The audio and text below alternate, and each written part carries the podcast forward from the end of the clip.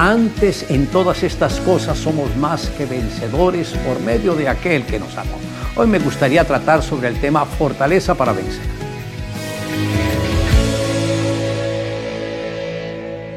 El apóstol Pablo, después de su conversión al cristianismo, fue revestido de una fortaleza espiritual sorprendente que lo ayudó a mantenerse siempre enfocado en la misión de Dios, sin desviarse ni a la derecha ni a la izquierda.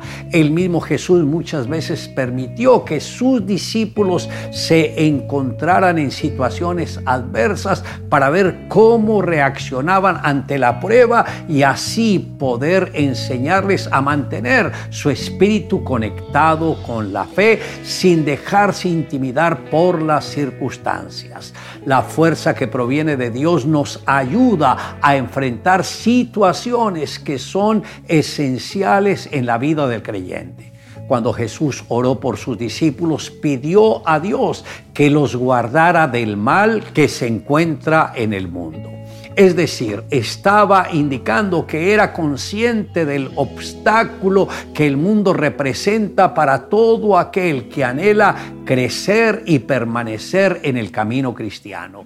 Cuando habla del mundo se refiere al sistema de cosas que nos rodea socialmente y que el enemigo puede utilizar como carnada para atraernos y llevarnos a desarrollar una conducta contraria a las normas divinas. Sin embargo, quien tiene a Jesús en su corazón recibe la fortaleza para mantenerse fiel y no ser oprimido por el mundo. La palabra nos dice, velad y orad para que no entréis en tentación. El espíritu a la verdad está dispuesto, pero la carne es débil. Esto está en Mateo capítulo 26, verso 41. Encontramos en este texto una recomendación especial de Jesús a sus discípulos, invitándoles a permanecer en oración para no ceder a las tentaciones. Es importante tener en cuenta que la tentación es una prueba que viene de parte de Satanás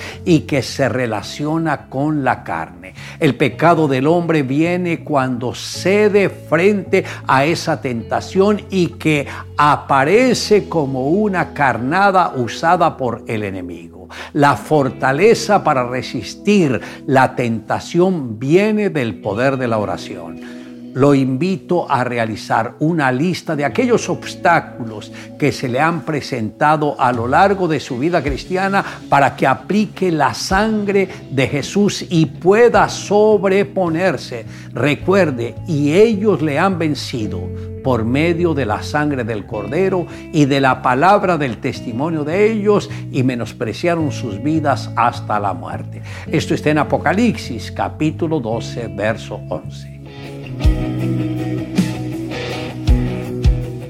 Si usted sale a su jardín, arroja al suelo un poco de acerrín, los pájaros no se fijarán en él, pero si en cambio arroja migajas de pan, enseguida verá cómo los pajaritos bajan de los árboles para arrebatarlas. El que es realmente hijo de Dios conoce bien la diferencia, por así decirlo, entre el acerrín y el pan. Muchos que se dicen cristianos están comiendo del acerrín del mundo en lugar de ser alimentados por el pan que desciende del cielo. Lo único que puede satisfacer los anhelos del alma es la palabra del Dios viviente. Le invito a que me acompañe en la siguiente oración. Amado Dios, te damos las gracias porque tú, Señor, te dispusiste a ofrendar todo por nosotros, como lo enseña la palabra, y ellos le han vencido. Nosotros pudimos vencer al adversario por medio de la sangre del Cordero, también, Señor, por la palabra de testimonio que tú nos diste, y también porque nosotros menospreciamos nuestras vidas hasta la muerte. Gracias porque todo esto lo recibimos de ti, o si no, nunca hubiese hemos podido dar pasos similares. Te amamos Dios en Cristo Jesús. Amén.